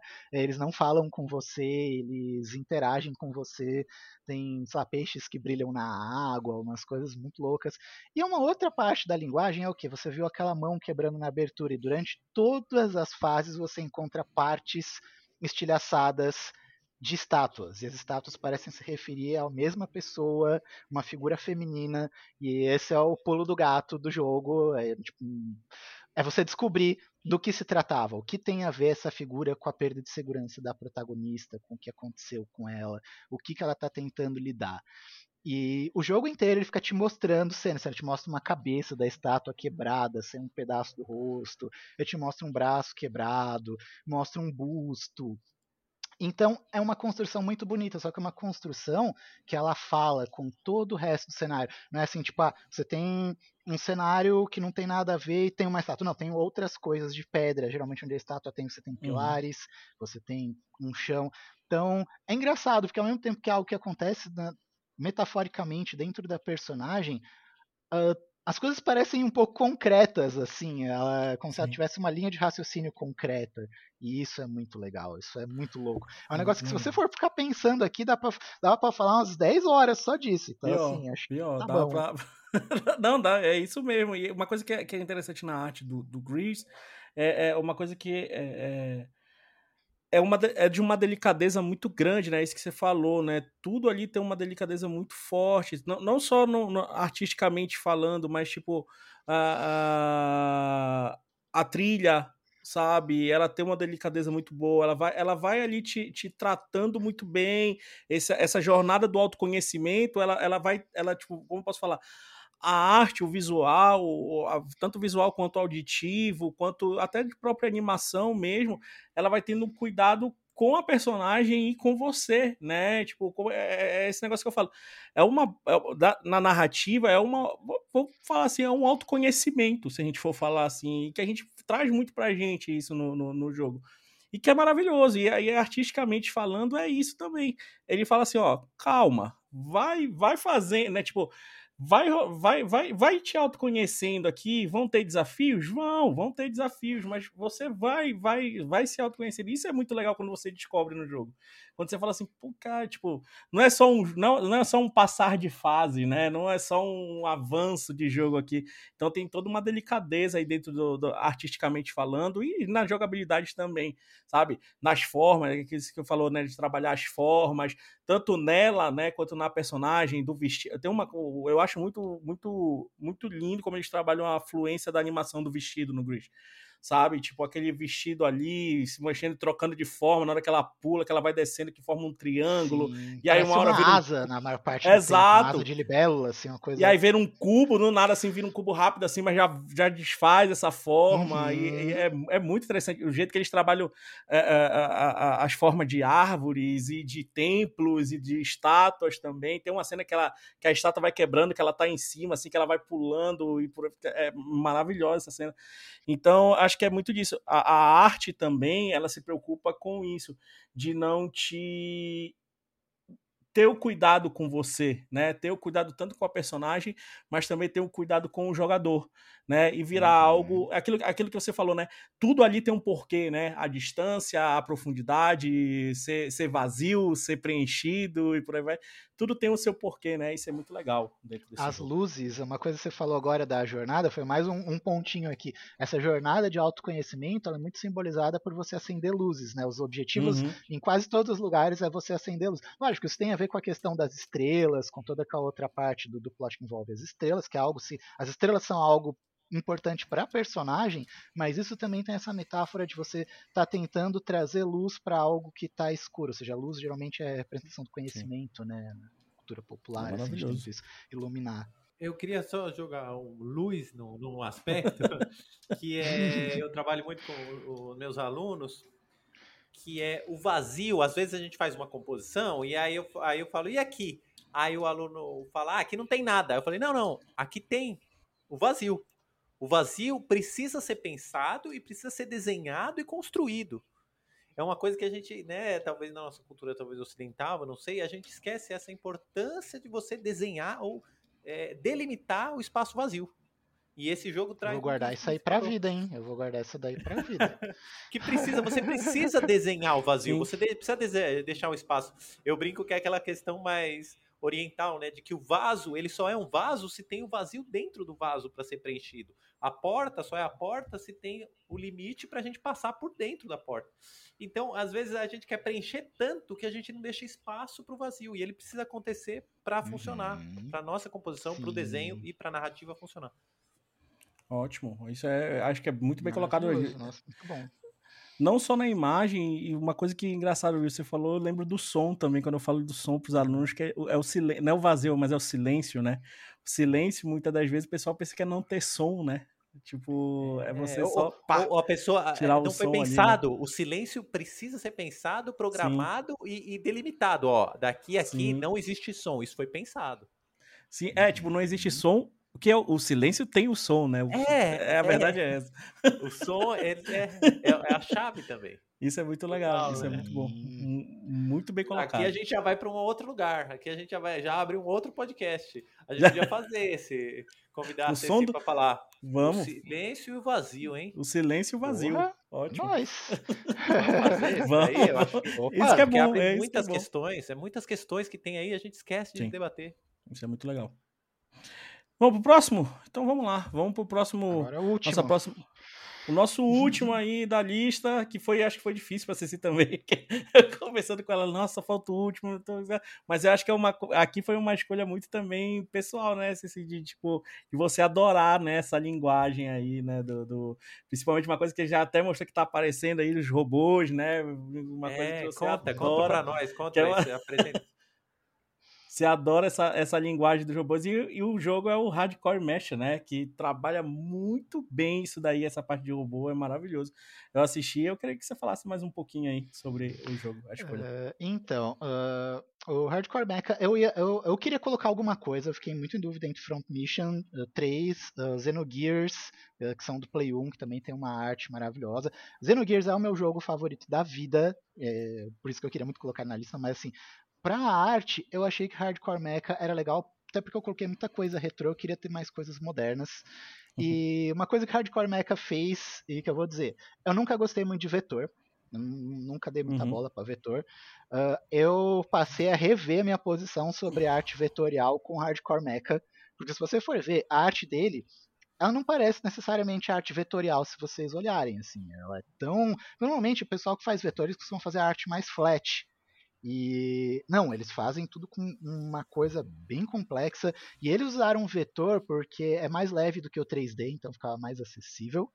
Mas ao mesmo tempo ficava mais fácil de produzir e animar do que pro que eles queriam do que pixel art. Porque realmente, eu faço os meus robozinhos, eu, eu gosto muito de mecha, de, de, de robô, que vem do mecânico dos robôs gigantes, e animar isso em pixel art é puxado, é puxado. Então, tem os Super Robot Wars do GBA, os Front Mission mais antigos, tudo feito em pixel art. É uma animação puxada, é uma animação uh, complexa de se fazer. E uhum. eles decidiram falar, não, vamos fazer em vetor. E eles fazem algumas coisas muito legais, onde eles usam o vetor para dar tridimensionalidade em algumas coisas.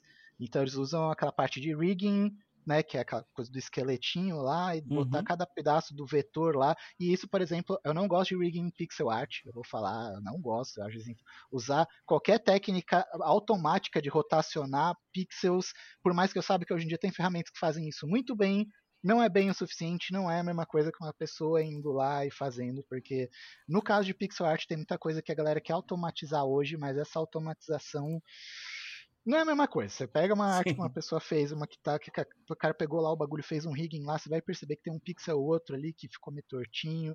Então não. Agora, com o vetor, você não tem isso. O vetor ele é feito para você girar, para você rotacionar, para você dar resizing. Então usam muito isso para dar ângulo aproximado e ângulo e recuar ângulo de câmera. Era um problema uhum. que Xenogears teve por ter, apesar dos cenários serem 3D, os personagens serem 2D. Então, às vezes quando eles davam um zoom muito grande num personagem, o personagem ficava muito pixelado porque era em 3D, então eles Sim. podiam ter essa mudança de câmera, mas às vezes o personagem ficava com aquela coisa super pixelada, ele ficava de longe e ele ficava mais, mais suave. Uh, então, Ali não, ali você vê os personagens pequenos, porque essa era uma outra questão do zoom, em, tanto em Xenogears quanto em Hardcore Mecha, é o que? Você ter o personagem, o piloto, você ter lutas, combates sem o robô e combates dentro do é. robô. Isso te dá um senso de escala. Você tem duas escalas, tem a escala pequenininha da pessoinha que tá lá correndo e tal. E aí eles fazem um rolê, tem uma fase meio Metal Gear Solid no, no Hardcore Mecha, que você sai com a faquinha lá, e a ideia é você não alertar os caras, porque você alerta os caras, vem 25 caras atrás de você com metralhadora atirando e tal, você não vai sobreviver com uma faquinha e uma pistola. Então você tem que chegar lá na surdina, esconder atrás da escada e dar aquela facada no cara e passar pro próximo, e aquilo é muito legal.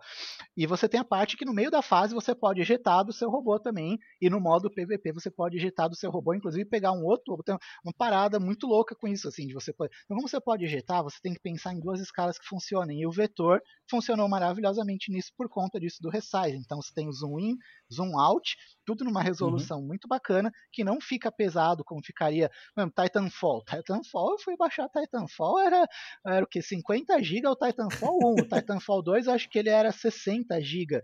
Tá assim, é a mesma coisa que ele faz, que ele faz em primeira pessoa, você tá lá jogando com soldadinho, você pode pilotar o robô gigante, mas ele é todo em 3D, e aí pra você dar profundidade naquele cenário e tudo mais em 3D é muito pesado. Tudo bem que, além de tudo, todo Hardcore Mecha é um platformer, mas é um platformer que faz isso muito bem. E entrando na parte mais conceitual, porque aqui eu falei mais de questão técnica, mas você entra na uhum. questão conceitual, eles fizeram algo que a série Super Robot War já faz há muito tempo, Xenogears também fez, que é o quê? É pegar toda aquela metalinguagem já usada lá nos animes de, de, robôs gigantes, desde a década de 60, 50, até algumas coisas primórdios aí, puxar uhum. tudo aquilo que você tinha de robô gigante e mesmo as coisas mais atuais e combinar e te dar uma mescla disso, mas de forma concisa, de forma que tudo aquilo pareça pertencer ao mesmo universo. Então, a gente fala no, no meio do, dos robôs gigantes que tem os super robôs, que são aqueles mais antigões, que era mais uhum. redondão uhum. e tal, que soltava raio do peito e tal, e tem os robôs mais realistas, tipo um, Gundam, uma coisa mais assim, que é mais militar, com metralhadora. Você imagina que são uhum. duas coisas bem distintas, uma mais tipo um super-herói que luta com alienígena, e o outro é os uma guerra entre pessoas, tal, até o contexto das histórias são diferentes. Em Hardcore Mecha a história puxa mais para essa luta entre humanos, mas você começa vendo a, a, a, animação de intro, a primeira batalha, é dentro de um anime desses tipo dos anos 60, 70, assim. Você começa lá enfrentando um monstro, lá o cara, ah, a gente vai dominar a Terra, e você tá com aquele robôzão lento, pisando fundo, tal, tal, tal. E aí, uma da, uh, quando vocês falaram no vídeo de vocês sobre créditos de filme, isso me lembrou assim, muito essa coisa de introdução de jogo. Essa é uma das introduções de jogo mais fantásticas. Você tá lá, naquela situação, parece que aquilo vai ser o jogo, você vai enfrentar os alienígenas. Eu já sabia que não, porque eu já tinha visto o trailer. Mas assim, você vai lá, vai enfrentar os alienígenas, você vai jogar com aquele personagem. Quando termina, quando você derrota, de repente a tela espirra sangue e vai dando um zoom out. E aquilo era um desenho que estava sendo assistido na TV por um cara que está morrendo no mundo real, numa guerra entre pessoas. Ele tá, eles estão morrendo assim a rodo, assim. Tem robô atirando nos caras pequenininhos lá e tem gente morrendo sangue. E os caras mandando matar mais e procurar coisa e tal. Ou seja, tá dando uma raid numa base, mas o cara estava assistindo um desenho um cartoon para pré-adolescentes dos anos 60, assim. Aquilo Sim. é muito bonito, aquilo é muito foda, assim. É um choque de realidade, porque você tá vendo aquela coisa heróica. O cara acabou de ganhar a batalha com uma espada, assim, todo heróico, e de repente você vê a realidade do, do mundo, assim, tipo, não, não tem herói, não tem nada. Aí você vai jogar com os personagens, são mercenários, que estão tentando resolver uma, uma guerra que é toda em tons de cinza, não tem necessariamente bem nem mal. Os vilões eles têm a motivação deles, e aí os heróis também têm coisas a é. esconder. Então, isso vai se envolvendo. Mas tudo isso é marcado por essa questão da arte. Então, o design dos robôs, o design dos personagens, o design das cidades. Os cenários são maravilhosos, tem detalhe maravilhoso nos prédios e assim, ele te mostra ali onde você tá, aquilo que eu falei lá no começo, lá do Chrono Trigger. Uhum. Ele te mostra onde você tá, ele te dá um clima. Então você tem a, a fase de infiltração lá. A fase de infiltração é toda escura, você tem alguns holofotes, tem que tomar cuidado pro holofote não te pegar. Então isso também é marcado. Os uniformes das facções respectivas, dos soldados respectivos, são muito legais, são muito distintos. Os designs dos robôs são extremamente variados, tem referência de tudo. Tem um pack que você pega as cores, um pack de cores simbólicas então o protagonista fica com as cores do Gundam, que é algo bem conhecido, assim, ele deixa as cores uhum. só o azul e branco do, do mecha dele, ele fica com azul, branco, amarelo e vermelho, que são as cores do Gundam. Tem outro que faz uma referência a Macross, que é um anime de mechas com aviões, com caças. Então, assim, eles fazem muita referência, mas é aquilo da referência súbita. É algo que eu falei com, com um cliente agora há pouco numa reunião. O cliente falou: ó, a gente quer colocar um monte de referência aqui no nosso jogo, mas você entende, né? A gente tem que achar aquele meio termo entre colocar a referência, mas sem ser processado, né? Falei, e plagiar, né? Eu entendo. Aí ele falou: a gente não quer tomar um processo aí do Donald Trump, a gente não quer tomar um processo aí do não sei quem e tal. Então, não, a gente, né, Deadpool lá, eu falei, eu queria fazer uma referência do Deadpool aqui. Falei, tá, não pode botar o nome. A gente vai fazer umas mudanças, faz uma coisinha aqui, faz uma coisinha ali, e aí você consegue. Então, eles fizeram isso muito bem. Você consegue, quem conhece determinadas referências vai bater o olho e falar, a referência, o, o, pai e a mãe desse robô aqui era aqueles dois lá, entendeu? Entendi. Mas lá eles criaram um design original, um design que tem personalidade própria, que não é só uma, uma fusão dos dois, ou uma cópia de alguma coisa. Tem uma personalidade própria, eles têm uma linguagem própria nisso. A própria. Você percebe meio que uma, árvores tecnológicas diferentes para cada facção. Tu tem ah, o robô lá que é dos caras minerador. Depois você vê que alguma facção lá pegou esse robô minerador, quando eles, uh, eles transformaram aquilo num robô de guerra. Então você vê que é um robô minerador, só que ele tem tipo um pano, é. tem uma metralhadora, ele tem um pouco mais de armadura, mas você vê lá na, na fase de mineração é o mesmo, é o mesmo robozinho que estava lá. Então, isso tudo assim compõe uma narrativa visual muito linda, tem cinemáticas maravilhosas, as músicas, as músicas são um rolê à parte, assim, eles fazem tanto referência a uma pegada mais antiga quanto nova. Tem um rival que ele começa a ter um robô que tem um pouco mais essa linguagem dos super robôs também, só que inserida nesse contexto mais moderno, então ele ainda tem aquelas uhum. formas mais arredondadas, uma coisa com garra, com, com um raio do peito, mas ele é mostrado como algo construído no, no mundo real, como um protótipo de alguma coisa diferente que os caras tentaram fazer. Então, e você vê isso no visual dele. Ele não parece exatamente com o robozinho lá do, do anime na abertura lá mas ele ainda tem elementos mais modernos e mais realistas. Mas ele pega aquela vibe pesada, forte que você tinha ali daquela linguagem mais tradicional dos anos 60 e tudo. Então, assim, Hardcore Mecha tem muito disso. Ele. Não, não vou dizer que é um jogo assim para qualquer pessoa que vai gostar, mas assim, se você curte um Metal Sim. Slug, as fases com humanos, é muito Metal Slug, o carinha lá com a faquinha, com o revolvinho. e os mechas também, é meio como aquelas. Que é, Metal Slug é o contrário. Metal Slug você passa a maior parte do seu tempo lá com a metralhadora, com a pistolinha, com a faca, e aí você pula no tanque e você comanda o tanque. Aqui é o contrário. A maior parte você tá no robô, mas você pode pular do robô e sair matando os caras com a metralhadora, fugir. Eu, eu, eu, comentar até isso, quando eu vi, quando você mandou, eu vi assim, eu falei, cara, isso aqui é Metal Slug, parece bem assim, tipo, uhum, tipo, é bem legal. E eu tava vendo os cinematics dele também, do, dos cutscenes e por aí vai.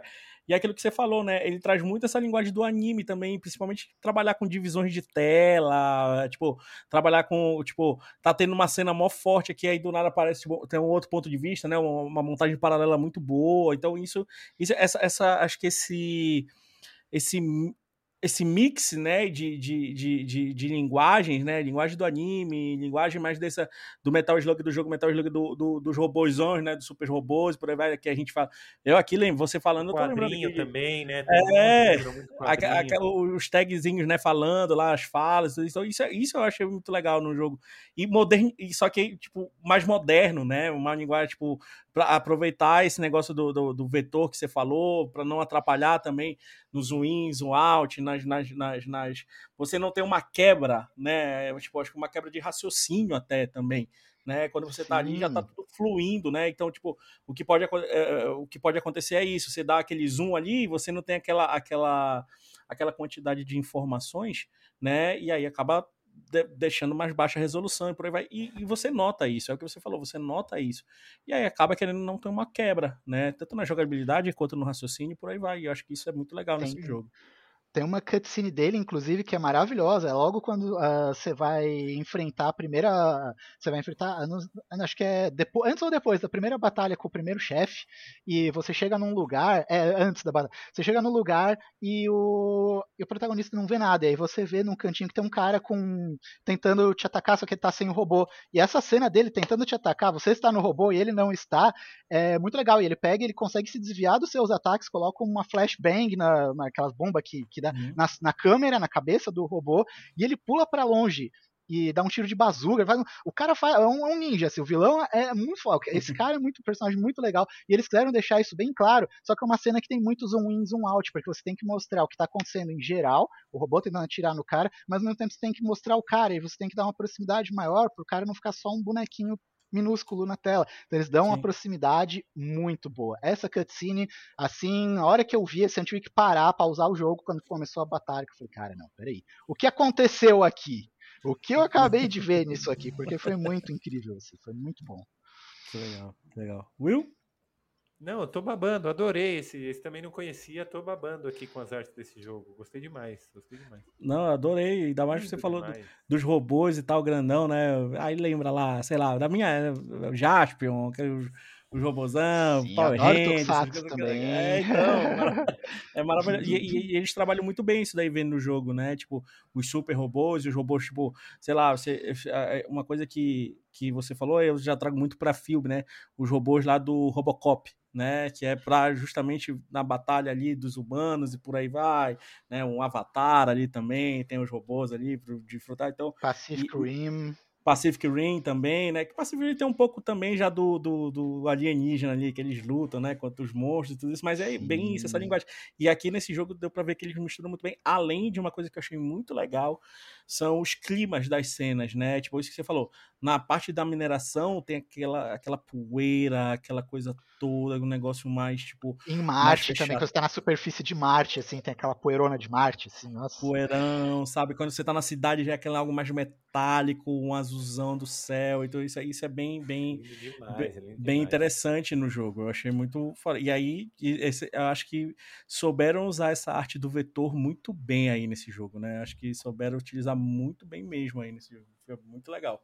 E que também traz um pouco de pixel art aí, né? Que é que você falou, né? Tipo, tem um pouco da linguagem do pixel art dali do, né? da, da, da, da criação, mas trouxe o A escolha das inserido. cores, assim, eles tentam Sim. fazer uma linguagem parecida com o que jogos de pixel art faziam. Então, Sim, talvez não é exato. é porque parece pixel art, mas parece com coisas feitas em pixel art, a nossa Sim. mente faz aquele crossfade. A escolha de cores também. Quando você pensa em escolha de cores Sim. fortes, remete muito ao retrô, né? A gente usava muito Exato. contraste nos jogos antigos, porque não tinha muita paleta de cor, não tinha essa paleta de cor infinita que a gente tem agora, né? Então, Exato. Esse degradê, é, né? fazer a gradação, né? Você não conseguia fazer muita gradação de verdes da árvore, né? Dos dos vermelhos Isso. da montanha, você não tinha muita gradação, então você acaba tendo que ir pro básico, que é o os quadrinhos também tinham, né? Hoje a gente tem os quadrinhos com várias cores, mas antigamente era assim, azul, vermelho, amarelo e acabou. Aí, né?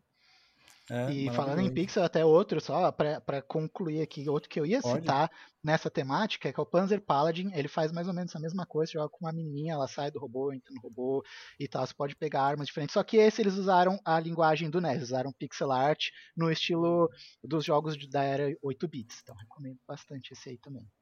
Ficar com um bônus aí da, da lista. Pra gente olhar. Maravilhoso. Então, fechamos aí a nossa gloriosa listinha Ceci, queria te agradecer muito a sua presença aqui. Foi maravilhoso o nosso papo. Foi uma masterclass aqui. aqui. Foi uma masterclass de, de, ah, de, agradeço, de, de arte em jogos, né? Sensibilização, de olhar, da gente refletir. Exato. Foi, foi, foi maravilhoso. É, Claro, a gente tem que limitar um pouco, a gente com certeza tem muito mais jogos aí, né? Que, que a gente pode. A gente, quem sabe a gente faz uma parte 2 aqui, né? Desse, dos jogos aí, uma, uma nova lista, né? acho, que, acho que vale a pena muito a gente. É, uma coisa que a gente diz muito para os alunos: é, observem, né? Vão atrás olhem, né? Não só nas coisas mais novas, que a gente vê muito isso, eles se limitam muito às coisas mais recentes e por aí vai. Vão lá atrás, vão ver a essência, vão ver de onde surgiu. É, né? usar, então, usar referência, que nem no caso do Hardcore Mecha, você tem que usar referência até para é, combinar com a referência, fazer algo que combina e fugir também da referência. Você fala, não, isso daqui Sim. já foi feito, tá? Então a gente vai fazer outro diferente. Sim. Porque se você não uhum. sabe o que foi uhum. feito, você vai cair na mesma banana, né? Você vai ir no mesmo né? lugar. Exato. Exato. O professor André estava falando muito de repertório numa das últimas aulas, assim, a sua capacidade de compreender alguma coisa é o repertório. Então, se você tem repertório, Sim. você vai conseguir, é. com maior repertório, você vai conseguir compreender maior as coisas. Decifrar Acho... os símbolos é, melhor, Exato. né? Acho que essa é a palavra Exatamente. certa, né? Acho que essa é a palavra certa, não é nem referência, é repertório. A verdade é essa, porque é, é, é, acho que é assim que a criatividade vai, tipo, aflorar, né? E não só repertório de de, vamos falar assim, de coisas ali que já foram feitas, mas repertório de vida até mesmo, né? Que é algo que eu, até um dos jogos que a gente trouxe aqui que o Grid faz isso, né? Então é muito disso, né? Repertório tanto de, de, de, de ah, produtos... é, porque no caso do Gris não é de outros games, é de outras coisas também, É de outras né? coisas, é de uma individualidade, é de algo pessoal ali. De é psicologia, que gente... de, exato, de emoção, exato, de... sabe? Então tudo isso... Semiótico. Então é isso, o repertório é isso, referência é isso, você buscar em todos os lugares possíveis, até mesmo dentro de você, né, o que passar ali naquele jogo. E isso foi muito bem colocado aqui nessa lista, e por isso que eu mais uma vez te agradeço. Ah, é, eu que agradeço vocês aí pela oportunidade e pela honra aí de estar tá participando aí. Maravilhoso. E, Ceci, fala mais aí onde a gente pode ver os seus trabalhos, onde a gente pode conhecer melhor, rede social, por aí vai, fica à vontade. Então, eu, eu não sei se tem como escrever aqui, mas eu tô como Ceci Honey em quase qualquer lugar que você digitar Ceci Honey de mel né, tá? Então tem no uhum. YouTube, uhum. eu vou deixar aí para vocês. Uh, a gente coloca na, na descrição. Coloca é. isso. Eu vou deixar, deixar, o meu link. Então, eu comecei um canal no YouTube faz pouco menos de um mês sobre pixel art e game e, e, e robôs gigantes. Então tem essa temática dos mechas, dos robôs gigantes, de um lado, e o outro vai ser mais sobre pixel art, um pouco de arte também, porque eu tô uh, de arte digital em geral, porque eu tô mexendo um pouco 3D, ilustração aos pouquinhos, tô engatinhando nisso aí.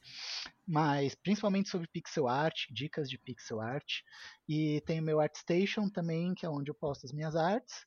E o Instagram, Instagram eu costumo postar foto dos meus kits, foto minha, artes também, dou um toque quando sai o um vídeo novo no YouTube. Uh, mais essas três que eu uso. Uso um pouco o Twitter, mas eu não sou muito boa de Twitter. Esse negócio de ficar postando, postando muito. Eu, só, eu prefiro fazer poucos posts, mas posts decisivos e não muita coisa. Melhor.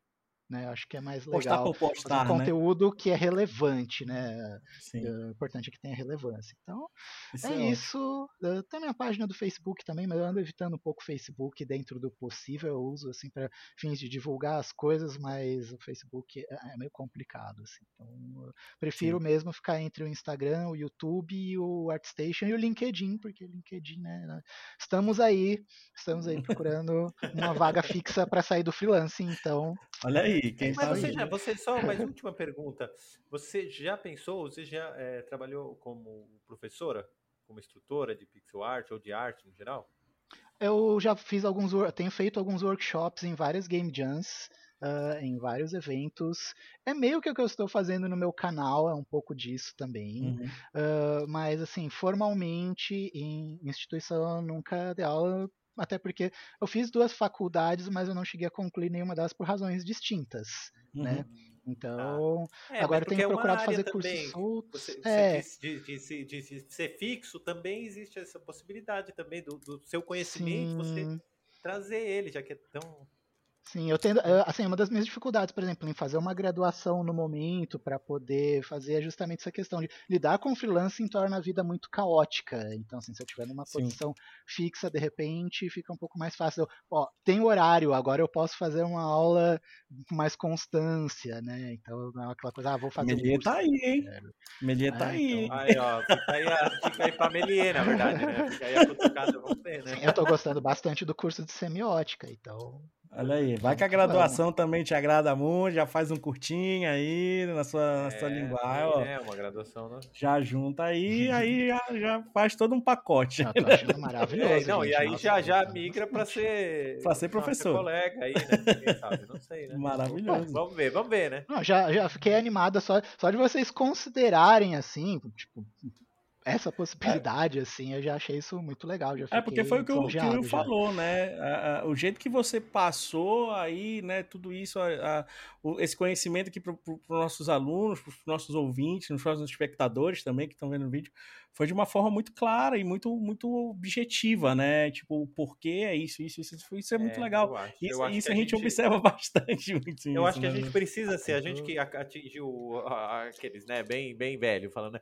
A gente que atingiu uma certa experiência, a gente tem que servir como ponte também. Às Exato. vezes, né, não, não é nem que eu, eu busquei o conhecimento, é que a gente teve, a experiência tá, né, do, do que foi o NES, do que foi o, o Super NES, do que foi o PS, e aí a gente vai acumulando essa Uhum. experiência e como ponte a gente serve para ensinar a próxima, a próxima geração. Eu também, eu também tenho me inspirado um pouco na Lia também, agradeço ela, inclusive, porque ela Lia que te indicou, A né? Lia é maravilhosa, né? tipo, eu adoro os workshops da Lia, nosso workshop da Lia é maravilhoso. Nunca tive aula, aula assim, formal com ela fora dos workshops, mas os workshops dela é muito divertido pra caramba. Então, assim, essa coisa mais solta, assim, ah, ver os workshops dela, assim, eu senti essa sinergia, assim, falei, putz, isso é legal, bora, bora incorporar isso aí. Ótimo. Ótimo. Ó, uma coisa que quem for ver o canal da Ceci no YouTube, por favor, a abertura é maravilhosa. A animação de abertura, aquilo que a gente falou, comentou, a abertura é muito. Vocês vão ver aqui no videocast. Então, Estão dois meses fazendo essa abertura. Já que a gente falou no videocast passado de abertura, vamos comentar agora também que a abertura do, do YouTube da Ceci Ah, é muito legal. Exato, exato. É exato. muito bom a formação ali do personagem. É muito legal, é muito legal mesmo. Então vale a pena Sou eu, inclusive, ali, a transformação. É você, né? eu Então, ali, e é né? muito Então- legal. Quando eu olhei assim, é o que a gente falou, né? A, a abertura é bem um cartão de visita, né? Pra você já, já ver o que vai ser ali. E isso tá muito bem legal, muito bem feito ali na sua. Então, ó, Obrigada. continue assim e, tipo, faça a graduação da Melier, vai sair um projeto é, legal. E aí pro você nós, já vem pro aproveita, Vem pro vem nosso pra- lado. vem pro nosso né? lado. Pra esse outro lado. Tá ótimo. Então, galera, ficamos por aqui hoje. Tá? Mais um videocast meliense concluído. Até a próxima e tchau!